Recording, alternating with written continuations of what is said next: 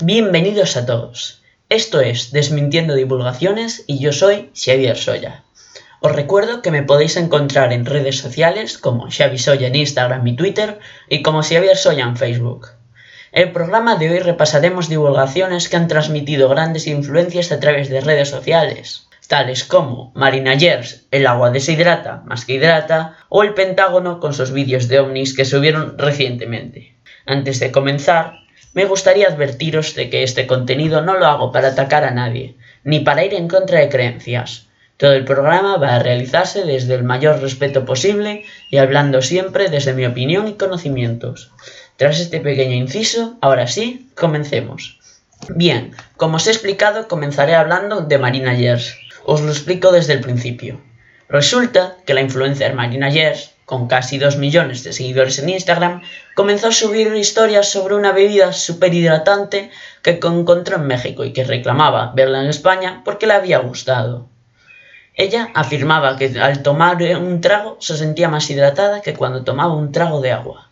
Tras estas historias llegó su famosa frase, el agua deshidrata más que hidrata. Vale, ahora que estáis en contexto, empezaré a desmentir esta información empezando desde sus primeras historias. Lo primero que afirmó es que esa bebida no existía en España y efectivamente solo la puedes encargar online desde otros países. Bien, ahora empecemos a desmontar todo lo demás. Tras la anterior historia, afirmó que esa bebida era superhidratante.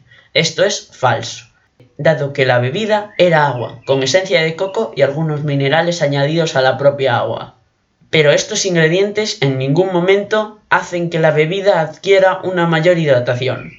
Siguiendo con las historias, nos encontramos que afirma que tras beber un trago se siente más hidratada. A ver, esto es imposible. Nadie en el mundo tiene la capacidad de saber que un trago de bebida le está hidratando. Para adquirir este conocimiento debes hacerte un test en el hospital. Como mucho, puedes sentirte refrescado, y esto se debe a la esencia de coco. Y por último, desmontaré la famosa frase, que, como es obvio, el agua sí hidrata. De hecho, por esa razón, la llevamos viviendo desde los comienzos de nuestra existencia. Para que el agua deshidrate más que hidrate, el agua tiene que estar destilada, ser agua pura, sin minerales ni añadidos, y dudo que un civil tenga acceso a este agua. Para finalizar, reconocer que la influencer retiró sus afirmaciones en una historia intentando hacer que todo pareciese humor y que nada de lo dicho lo había dicho en serio. Tras este, tras este inciso, pasamos a la segunda parte del podcast. En esta hablaré del Pentágono, los vídeos que difundió. Para poneros en situación, todo comenzó con una publicación del Pentágono en la que se adjuntaban tres vídeos en los que se capturaba un objeto volador no identificado con la cámara de distintos pilotos de la Armada. El Pentágono publicó estos vídeos para confirmar que las filtraciones eran reales y no habían sido editadas. Estos vídeos provienen del 2004 y 2005, pero ya habían sido publicados anteriormente en el New York Times y The Star Academy en el 2017 y el 2018. Pese a que la población le chocó el hecho de que el Pentágono publicase estos vídeos, la entidad estadounidense los publicó porque consideraban que no eran dañinos para ninguna investigación. Tras poneros en situación, comenzaré a aclarar estos vídeos. En este caso, seré más breve.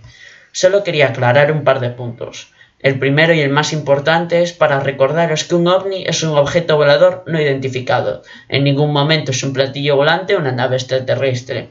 Como el Pentágono afirmó, hemos determinado que estos vídeos no mostraban naves espaciales extraterrestres. Para terminar, aclarar que en varios de los vídeos de los pilotos hablaban de que eran posibles drones o pequeños artefactos voladores. Esto sumado a la mala calidad de las cámaras y la velocidad en la que se movían, hacían que era imposible detectar de qué se trata, pero permitía completamente descartar vida extraterrestre.